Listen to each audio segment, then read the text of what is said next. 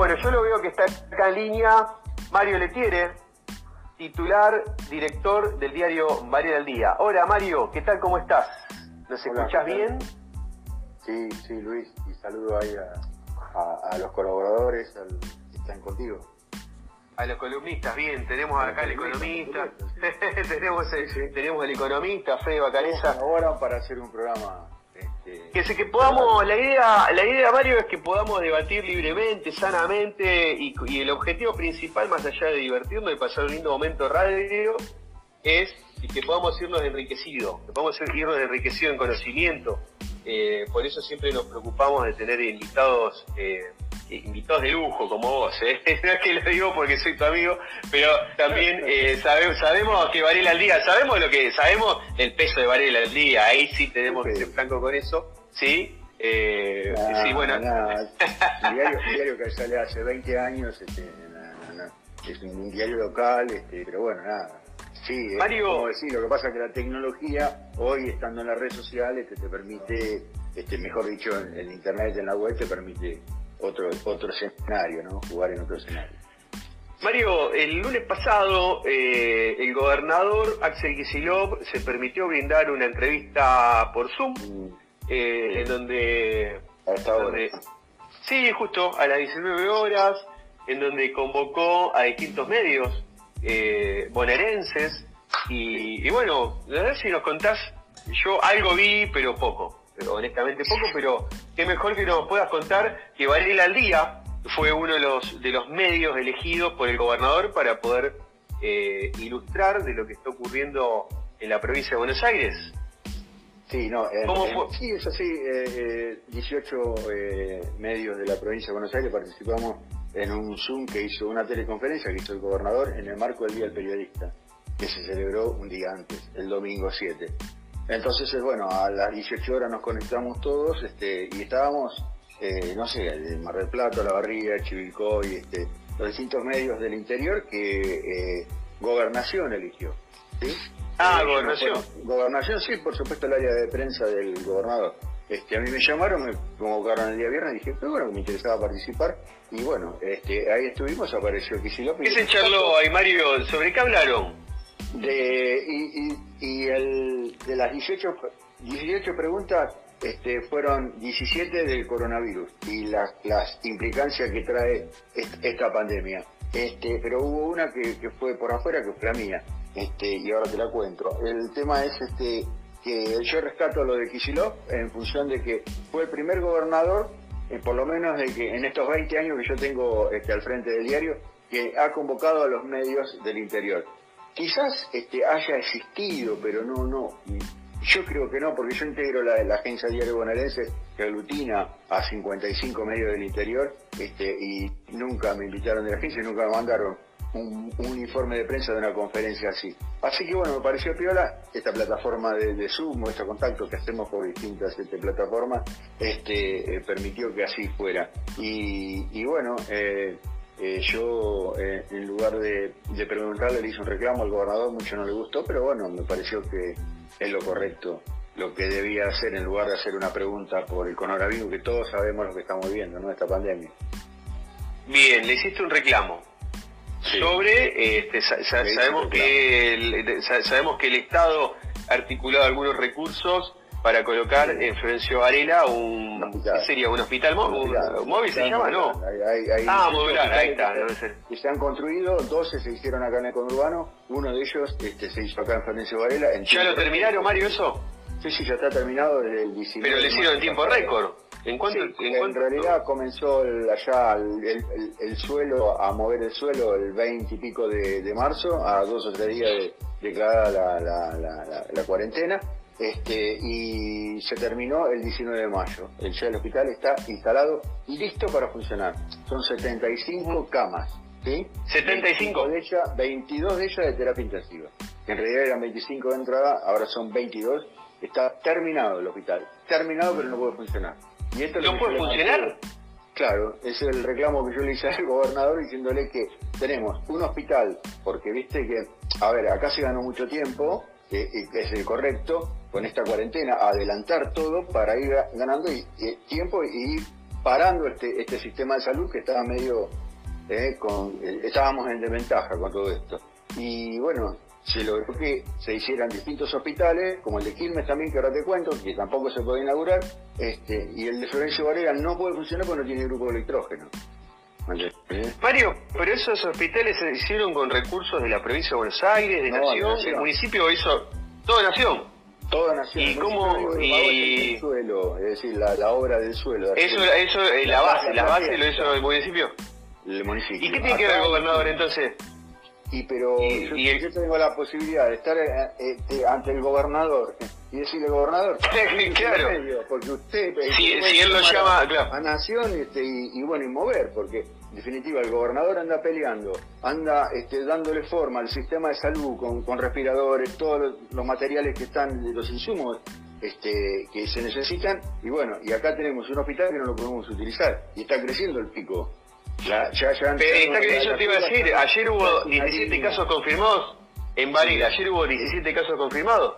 Sí, señor, y ahora estoy esperando el parte de ahora. hoy nosotros en Florencio Varela tenemos en 10 días 187 contagios. En 10 días 187 eso, contagios. Eso es pico, eso es récord. Sí, sobre 403 desde que comenzó todo esto. Desde que comenzó ah, la, la, cuarentena, la, la pandemia, digamos, el 19 de marzo al día de hoy son 403, pero en 10 días sumamos 187, así que mirá cómo se está disparando, es una línea este, vertical, sube, sube. Sí, sí, sí, sí, sí lo, vemos. En ese marco, bueno, era el reclamo a Kisilov y Kisilov me dijo, bueno, este, después de, hacer una, para la respuesta, una introducción de que la, provincia, este, que no tiene nada que ver, que todo esto es nación, que lo iba a tomar y lo iba a, hacer el reclamo. Hoy pasó una, hace una semana ya, a esta hora, el hospital sigue sin generador. Y aparte creo que no tiene matafuego tampoco, ¿no? No tiene matafuego. Entonces, ¿qué, le falta? ¿Matafuego? Y los matafuegos, entiendo que ya lo eh, habían instalado, pero ¿sabes qué pasa? Que antes de, hacerle este planteamiento al gobernador, yo lo visité al hospital. ¿entendés? Lo visité y la directora del hospital me invitó a recorrerlo y me quedé asombrado con lo que han hecho ya tiene directora ese hospital, ya tiene directora entonces, y ya tiene médicos, ya tiene personal. Todo, todo, todo el personal ah. pero no puede funcionar. Porque es decir, digamos, vemos que hubo voluntad política, hubo, hubo voluntad política, pero faltan faltan cosas. Falta pero la, digamos. O vos no podés a, poner a funcionar, Luis y, compañeros, este, un hospital de, de, esta característica, con 25 respiradores, con la luz de, de, eso. Sí, como que no, pero se cortó la luz, ¿qué hace?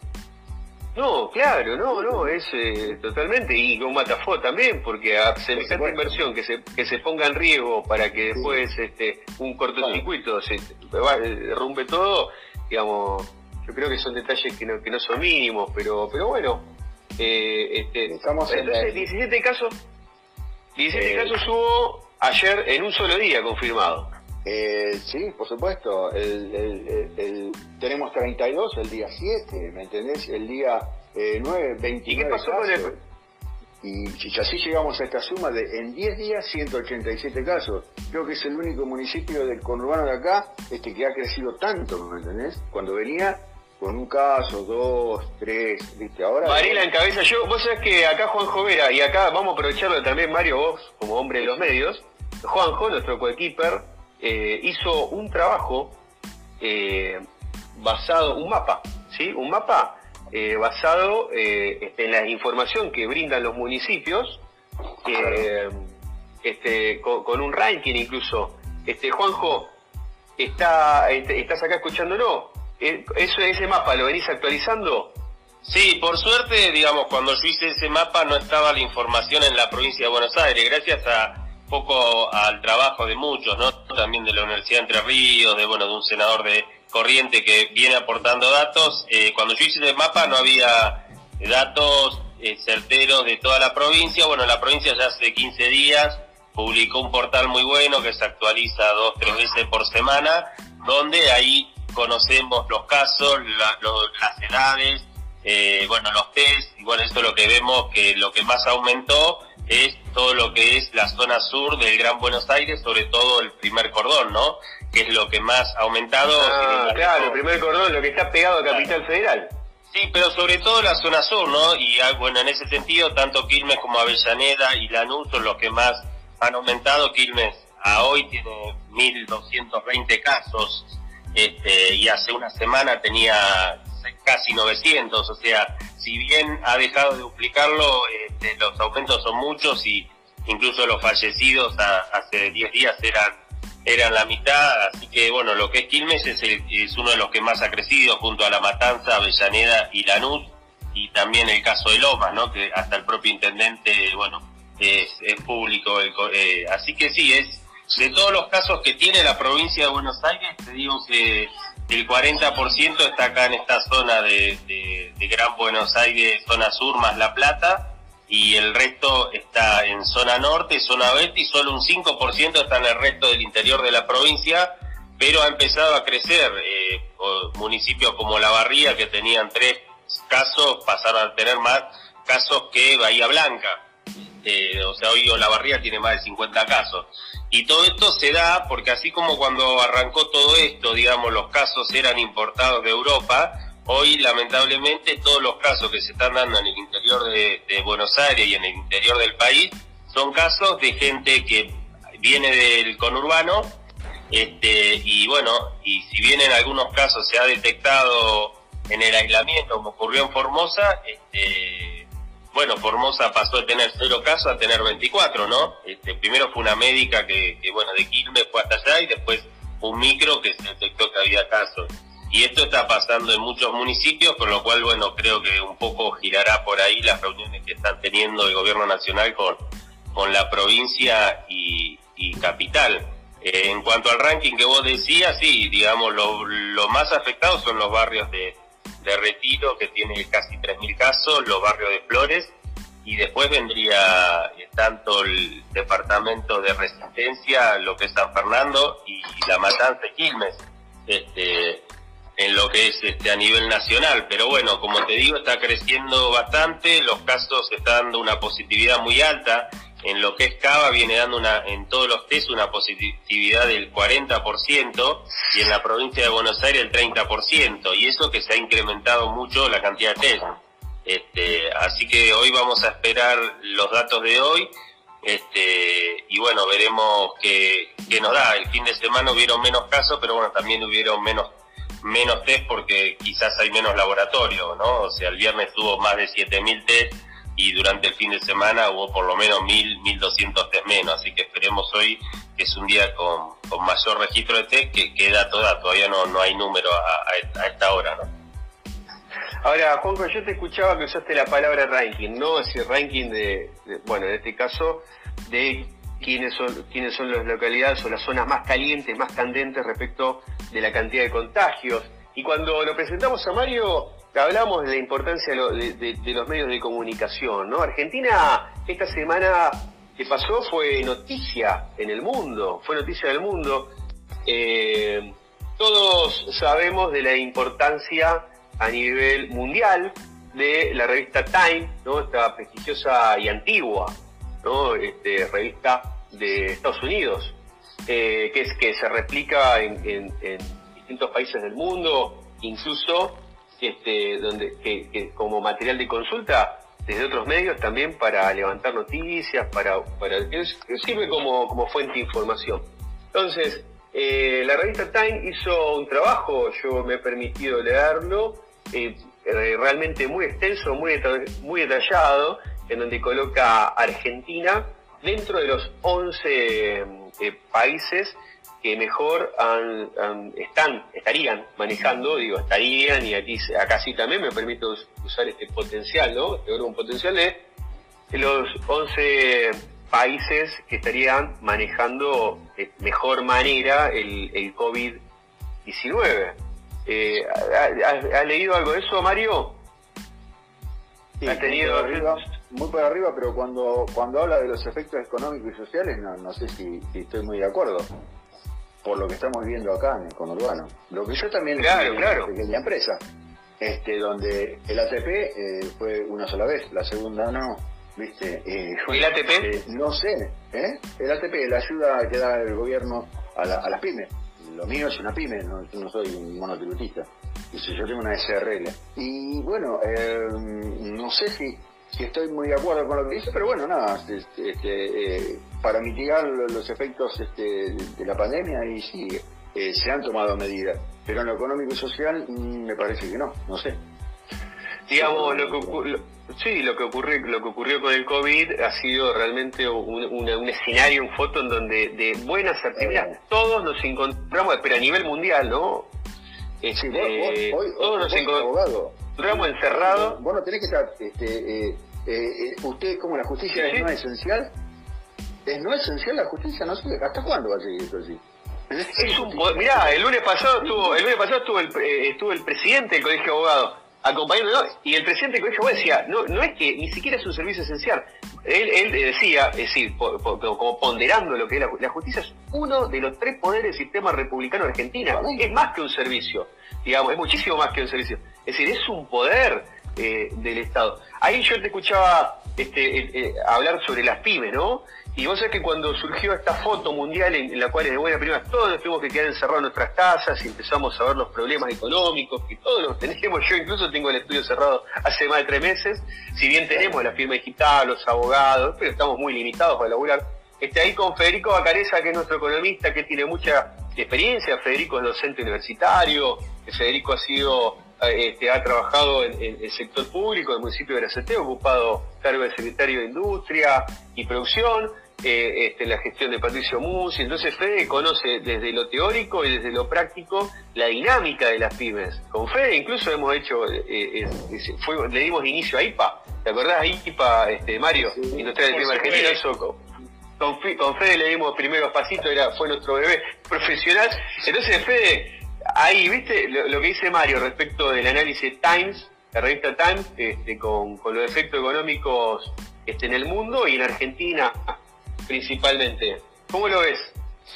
Y lo primero que hay que tener en cuenta es la metodología también que utiliza Times como para poder medir. Eh, por ahí eh, no es lo mismo tener una... La vara, la vara con la que mide. Claro, no es lo mismo tener una, una visión desde los centros, por ejemplo, y no tener en cuenta la dinámica real de lo que está sucediendo. En ese afán a veces por, por tratar de llegar a un dato concreto, decir, bueno, yo doy este dato, se dejan de lado por ahí consideraciones y aspectos metodológicos que sí deberían tenerse en cuenta de las diferencias que hay entre eh, las cuestiones sociales en los países desarrollados y las cuestiones sociales en los países de la periferia. Mira, ahí concordando eh, recién con nuestro invitado, justamente acabo de, ver una nota que eh, los empresarios de la CAME, viste, la pequeña, la Cámara de la Argentina y Mediana Empresa, le pidieron al Estado que, que ayude para pagar el aguinaldo con las empresas de hasta 40 empleados, porque por ahí algo que no se está teniendo en cuenta es que justamente ahora hay que pagar el aguinaldo. Y, claro, claro, claro y eso es algo que por ahí no, se estaba teniendo mucho en cuenta en el cronograma del gobierno, pero sí la pequeña y la mediana empresa que tiene que pagar aguinaldos y ayudar a las empresas de hasta 40 eh, trabajadores que están en una situación CAME justamente que nuclea eh, al sector más que nada de comercio, no al sector comercial. Hay que tener en cuenta el impacto que tuvo en sectores como calzado, electrónica, consumo. Fue muy, muy brutal fue muy, muy brutal. Y la caída justamente sectorial va a ser muy, muy brutal. Sí, eh, pero hoy también... Un diario no, no puedo cobrar las publicidades porque el, el, 70% del comercio está cerrado, ¿sí? Bueno, eh, tengo esa facturación, este, recibí unos avisos de provincia el mes pasado y como superó un tope que ellos pusieron, dijeron, bueno, no, no tiene lugar a la ATP. Ahora esa factura ah. no lo voy a cobrar. ¿Sabes cuándo lo va a pagar el Estado? Provincial en esta pandemia el año que viene. Pero te dicen no, la PIC dice no, usted facturó de más, así que no. Y yo no decía, ¿entendés? Los avisos que iba a ser, iba a decir que no al Estado provincial.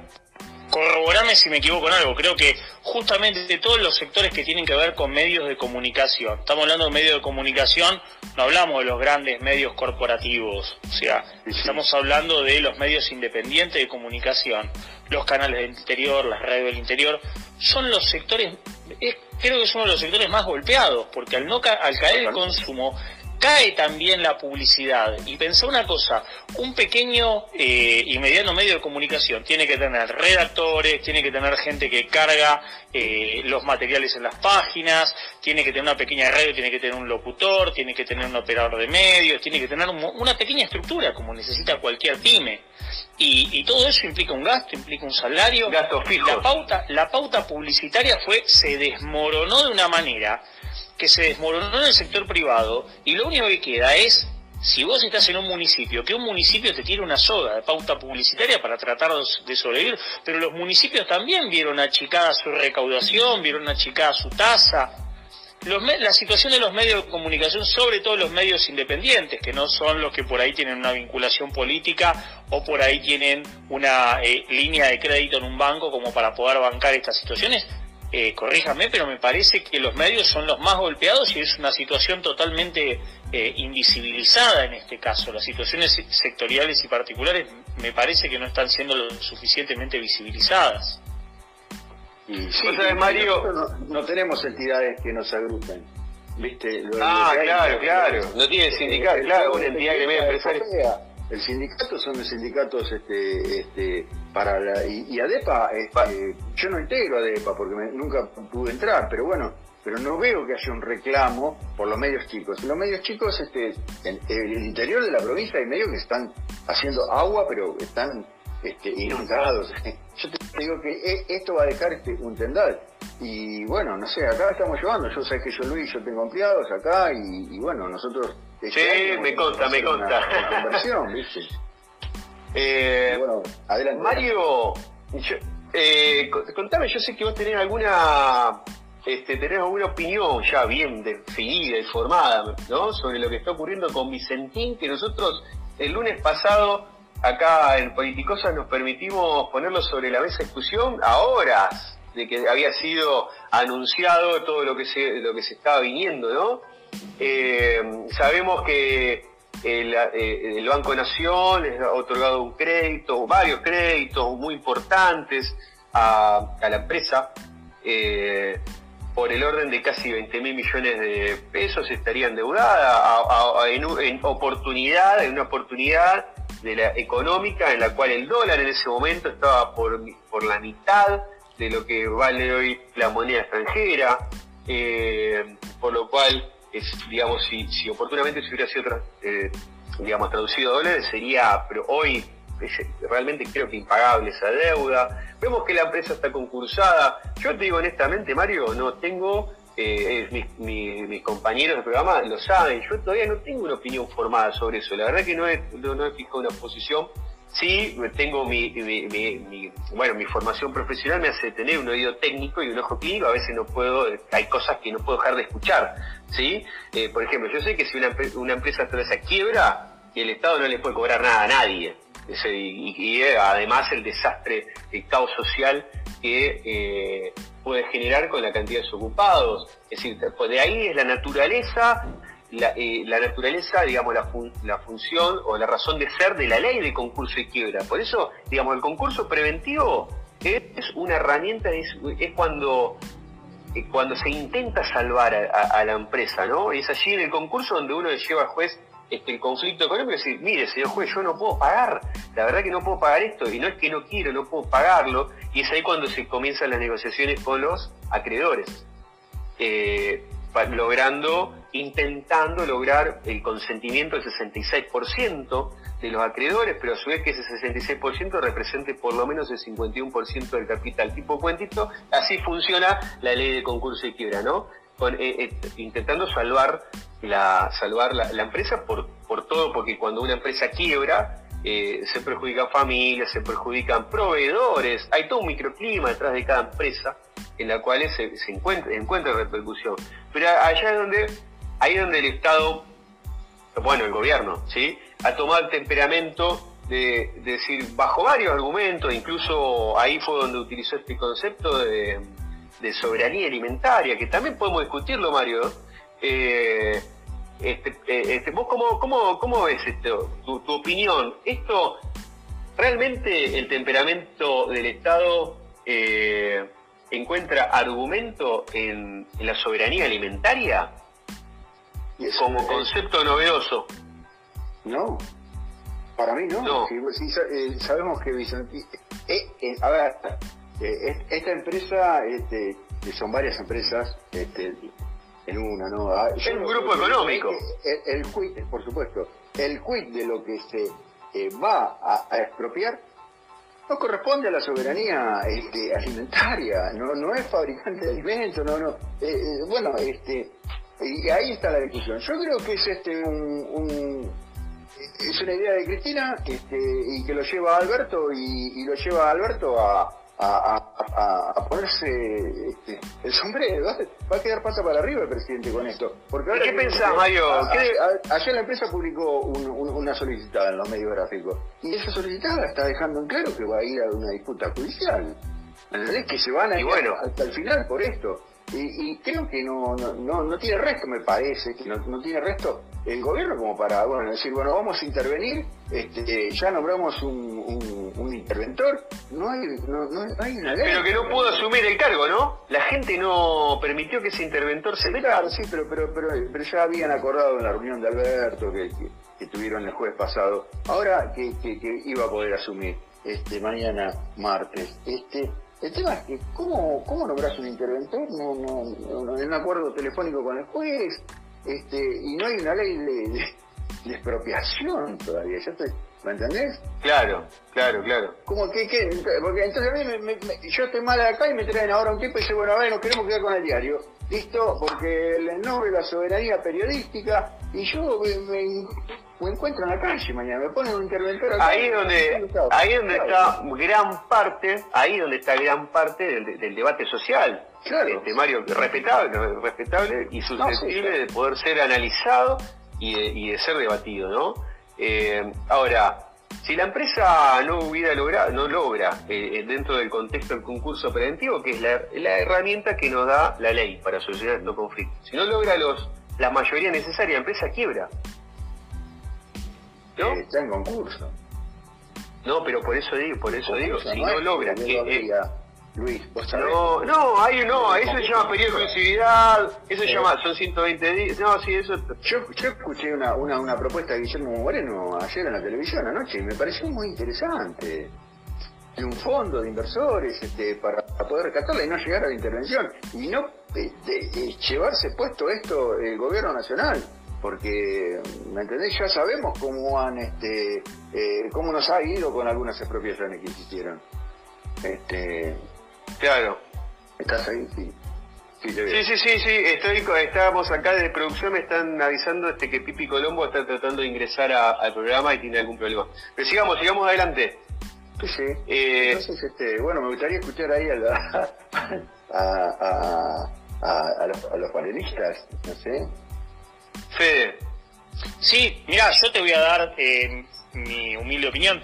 Me parece por ahí que la Argentina, digamos, en un proceso de renegociación de deuda internacional como el que nos encontramos, en el cual estamos tratando de tratar de hacer la mejor letra posible con el Fondo Monetario Internacional, eh, me parece por ahí que el respeto de la propiedad privada en este caso y, a nivel internacional y y poder eh, dar buenas señales, me parece que por ahí una expropiación lisa y llanamente, me parece en mi opinión que no sería la mejor señal que podríamos llegar a dar en este momento en el cual todavía no tenemos cerrado un proceso de, negociación de deuda. Pero por otra parte hay que tener en cuenta en este caso que este es un caso muy excepcional y que también eh, hay eh, inversores extranjeros que estarían hablando de armar algo así como un joint venture, ¿no? Entre la empresa argentina, en este caso la, lo que vendría a ser Vicentino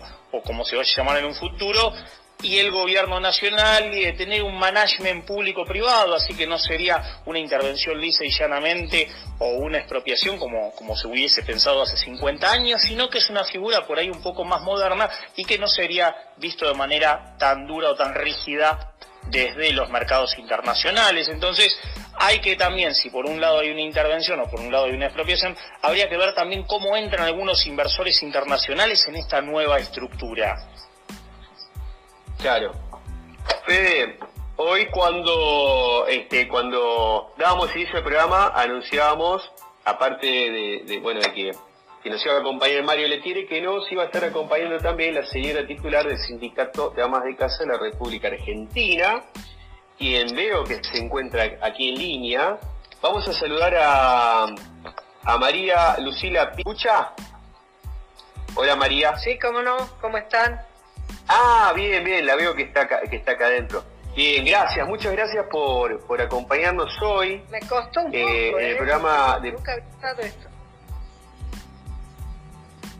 bueno, pero por suerte pudo ingresar y, podemos este, podemos desarrollar el programa. Naturalmente, estamos nosotros ya hoy en nuestro programa, gracias a nuestro noveno programa, gracias a la tecnología que ha desarrollado Radio Buen, cada uno de nosotros podemos hacer hacerle caso a Alberto, estar encerrados cada uno de nosotros en nuestra casa y poder hacer el programa con, con, estas, con, esta comodidad, ¿no? Eh, gracias por estar con nosotros, eh, Pimpi Colombo, eh, ex legisladora de la Ciudad Autónoma de Buenos Aires, ex titular de la Secretaría de la Mujer, ex titular de la Defensa del Consumidor y ahí actualmente titular de SACRA, Sindicato este, Amas de Casa de la República Argentina. ¿Es así? ¿La presenté bien? Hola. Bien, efectivamente.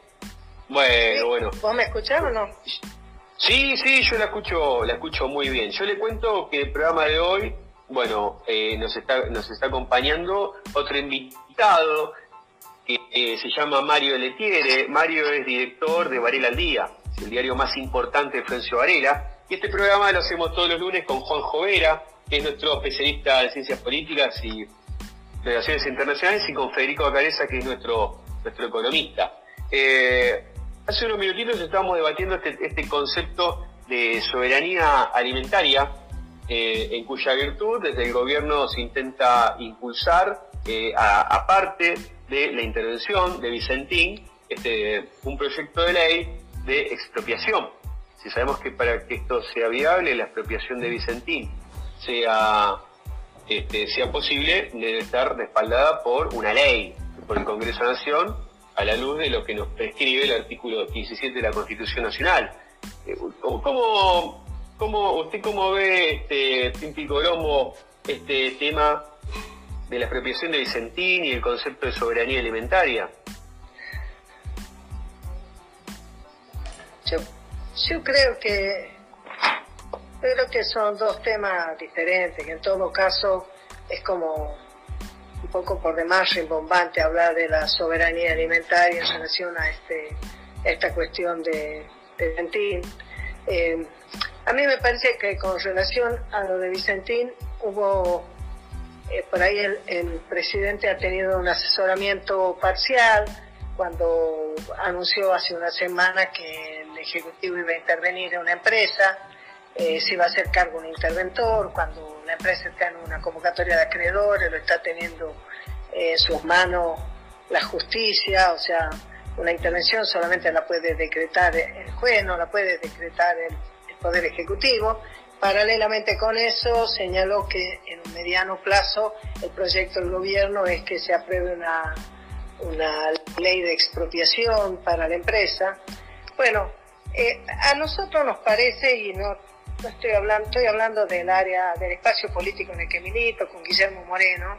A nosotros nos parece, por un lado, que, es, muy bueno que cuando se hacen, que el gobierno haga sus anuncios, esté como más fundamentado y vaya más en concreto, porque después de que esté el anuncio, que hubo una respuesta desde dentro mismo del peronismo por parte de Moreno y otros de señalar que el Ejecutivo no tiene facultades para intervenir en una empresa privada y que mucho menos si está interviniendo el Poder Judicial podría haber ingresado de esa manera así como abrupta de costado, sino que tenía que ir a hacer lo que hizo después funcionario del Banco Nación y demás, este, proponerle al, al juez un nombre apropiado para pilotear una situación crítica en una empresa muy importante, de las pocas empresas argentinas que son exportadoras de cereales. Nosotros sabemos que es un, negocio que es muy importante para la Argentina en un montón de sentidos y principalmente en un sentido eh, muy, muy sensible actualmente, que es este, la exportación, porque es el, recurso más genuino para que en la Argentina entren los dólares que nos permiten importar las cosas que verdaderamente necesitamos. Bueno, eh, entonces, eh, el tema de la intervención creo que se va a ir diluyendo porque no tiene, no era lógico, no estaba bien hecho. Si se hubiera hecho, en realidad lo anunció el presidente, después la cosa más o menos va cambiando. Y después está el tema de la expropiación. Bueno, la expropiación es un procedimiento que se puede hacer. También es cierto que importa recordar mucho de nuestra historia y, poder analizar que, cuáles son las, mejores vías para la interacción del Estado con el sistema de la economía real, sea el sistema privado, compuesto por los empresarios, por los trabajadores, porque bueno, la expropiación es una de las medidas posibles, tampoco es inmediata porque eso requiere todo un proceso político, de acuerdo, de trabajo, de tasación y demás.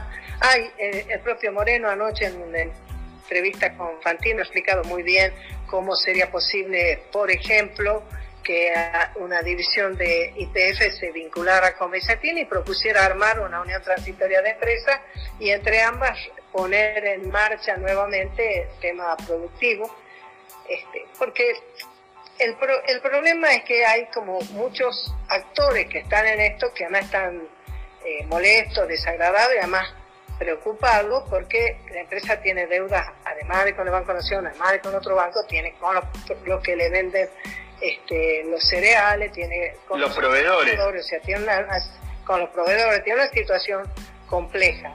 Pero si habiendo voluntad por parte del Estado de, buscar una solución, se puede trabajar eh, perfectamente. También la expropiación es una alternativa, hay que ver si esa es la mejor. Lo que importa, me parece a mí, es que estamos en un momento en Argentina en que la crisis que se que heredó el gobierno que votamos para que se asumió el 10 de diciembre, esa crisis que dejó Macri después de un desastre de cuatro años de, gobierno, con una mentalidad oligárquica, con un endeudamiento sin límite, con el negociado, con procedimientos desastrosos, que terminó teniendo que este, concurrir al, Fondo Monetario porque ya nadie más quería prestarle a la Argentina y a su vez el Fondo Monetario quería asegurar que la Argentina devuelva y entonces volvió a meter un, un una propuesta neoliberal para la economía argentina, bueno, el desastre que todos conocemos, pero frente a eso lo que nosotros, lo que la Argentina necesita es que se vuelva a pensar cómo debe ser un modelo productivo y con trabajo. Por supuesto, después vino el tema de la pandemia, la, esta situación, la decisión de, de, del aislamiento social obligatorio y demás, y una forma muy, muy reducida de, permitir, digamos, muy restringida de cuáles son las actividades esenciales determinadas. Y también la falta de la Administración de Comercio Exterior, que tiene el problema de que si vos no lo administrás, eh, y con los problemas cambiarios que tenés, la diferencia entre el dólar más el dólar que se llama patria, este, diferentes del contado con liquidación, que es lo que pueden hacer legalmente, con eh, bonos que se cotizan en dólares y pesos, etc.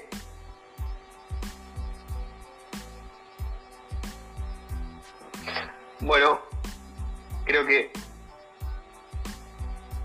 ¿Ustedes la escuchan a Pimpi? ¿A Pimpi Colombo? No, no. No, yo no la escucho, no, no. Qué lástima, qué lástima porque la verdad que venía, venía bien y ahí se produjo un silencio, algún problema de conectividad seguramente. a ver, hay algunas cosas, algunas apreciaciones de Pimpi Colombo que creo que iban de manera conteste con, con, lo que opinabas vos, Mario, ¿no? Erróneamente, eh, este, erróneamente, digamos, quizá conceptualizado como soberanía alimentaria, ¿no? Todo esto, lo, todo esto que se está impulsando, pero también resulta muy interesante lo que dijo Pimpe, decir, che, busquemos herramientas. Ahora, ahí me abrió un poquito la cabeza en este sentido, si no, no habrá sido un golpe efecto que intentó buscar el gobierno para que todos nos involucremos en la discusión pública, todos tengamos una opinión enriquecedora para poder fortalecernos y, encontrar otras herramientas, como dijo Pimpi, unión transitoria de empresa, licuar deudas con, con distintos tipos de compensaciones. ¿Qué te parece, Mario? Yo creo que no es el momento para utilizar la palabra expropiar y, la metodología que, a ver, ahí está de nuevo. ¿Eh? Pimpi Colombo, ¿nos escucha? Ahí se perdió un poquito la conectividad. Veníamos muy enganchados con lo que usted estaba diciendo. Nos queda nos quedan seis minutos de programa. Yo quiero, este, Mario Letiere, como hombre de los medios, director de Varela al Día, que, aproveche la, acá que nos está comiendo Pimpi Colombo. Mario, ¿querés hacerle, por favor, alguna No, no, que, estoy muy de acuerdo porque lo vi anoche a Moreno y me, interesó. Aparte que es un tipo que coincidimos este, en algunas cosas, en la edad y en el, en el club, en la camiseta. este, somos de la misma... Y la experiencia, y la experiencia. La, no, no, sí, sí, eh, sabe. Después en alguna metodología no estoy de acuerdo, pero me, interesó y tiene razón. Creo que hay otros temas para no llegar a, este momento que es, un momento muy álgido y que, bueno, ya mucha gente dice no queremos ser Venezuela y la palabra es propia se lleva a pensar eso y creo que había una salida. Yo, te, te, quería hacer la observación siguiente, que no tiene que ver solo con mi sentir, tiene que ver con el tema general cuando nosotros decimos que es indispensable que el gobierno nacional administre el comercio exterior, estamos diciendo, estamos escasos de dólares, por eso hay tantas restricciones, ¿verdad? Las personas que tienen ahorro privado no pueden comprar más de 200 dólares por mes, este, hay cada vez más restricciones. Sin embargo, lo que debería ocurrir es que, fíjate vos, cuando nosotros estuvimos en el gobierno, eh, desde la Secretaría de Comercio se hacían las declaraciones juradas anticipadas de importación. ¿Qué quería decir esto? Que vos, empresa, necesitabas importar, te presentabas y decías, yo necesito importar esto para esta cosa. Y entonces te decía, no, pero eso no es, no es primordial. nosotros, esto se hace, produce acá, o bien eh, usted tiene tanto, ¿por qué tiene que aumentar su, su importación respecto del año pasado? Es que usted está ha ampliado su negocio, está vendiendo más, está pagando más impuestos, tiene más operarios. Había un seguimiento, pero previo a que vos hagas la compra. ¿Qué está ocurriendo hoy? Que es, serio. Hace 10 días, o sí, creo que fueron 10 días, ya no sé si la semana pasada, estoy medio confundida con la fecha, el Banco Central empieza a tomar medidas de no autorizar eh, la compra de dólares para eh, pagar importaciones.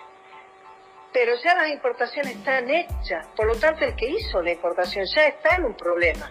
Entonces eso, lejos de ser mejor, eh, ¿entendés? Genera una complicación adicional. En cambio, si vos decís, no, nosotros vamos a administrar, vos decime lo que necesitáis. Yo te voy a decir, si es para medicamentos, si es para asegurar el transporte, si es para asegurar que estén los insumos eh, para la industria de, de la alimentación. O sea, si es para aquellas cosas que el equipo multidisciplinario de especialistas que analizan cómo es la manera más sana de afrontar la pandemia, y sana no es solamente por quedarnos en casa tratando de no contagiarnos, sino sobre todo por buscar la manera que se produzcan los bienes y los servicios que necesitamos. Entonces, para esto autorizamos, para esto no, pero como no te autorizo vos, no lo comprás, no lo encargás, no llega acá al puerto, y vos este, no lo podés pagar porque no tenés los dólares, pero ya te agarraste una deuda. Eso genera un problema adicional. Eso es lo que ocurría antes con las declaraciones, este, con la... Ay, Dios, bueno, ahora no sale la palabra, pero... Las declaraciones juradas. no automática. No, ah, la licencia no automática, porque las declaraciones juradas anticipadas lo que hacían es que vos sabías que ibas a poder importar antes de hacer tu compra afuera. El problema es cuando vos haces tu compra afuera y cuando te llega la mercadería no te autorizan a tener los dólares, porque vos ya tenés la mercadería acá. Entonces ya estás endeudado pero no la podés pagar, no porque no tenga el dinero, sino porque no puede hacer la conversión. Es un problema. Entonces, cuando decimos hace falta administrar el comercio, estamos hablando de eso, estamos hablando de conocer cómo funciona y de facilitarlo, porque quien tiene que dinamizar la situación en el país es la, es la, la empresa privada, son los trabajadores, son los empresarios, porque está muy bien que el gobierno emita para poder asegurar que las familias humildes en todo el país, en cada barrio, tengan el, en el bolsillo el dinero que necesitan. Pero si vos no resolvés el tema del trabajo, no podés eternamente, eso no es una política, eso es solamente una política provisoria, es por un tiempo, es de emergencia, pero bueno, sí, sí, que haya inversión, que haya producción. Sostener, sostener el empleo, sostener el empleo de la... Fábrica. Bien, bien. Sostener el eh, empleo con los cuidados que vos tenés que tener. Sabemos, sabemos que las pymes eh, generan... Crear riqueza es producir bienes.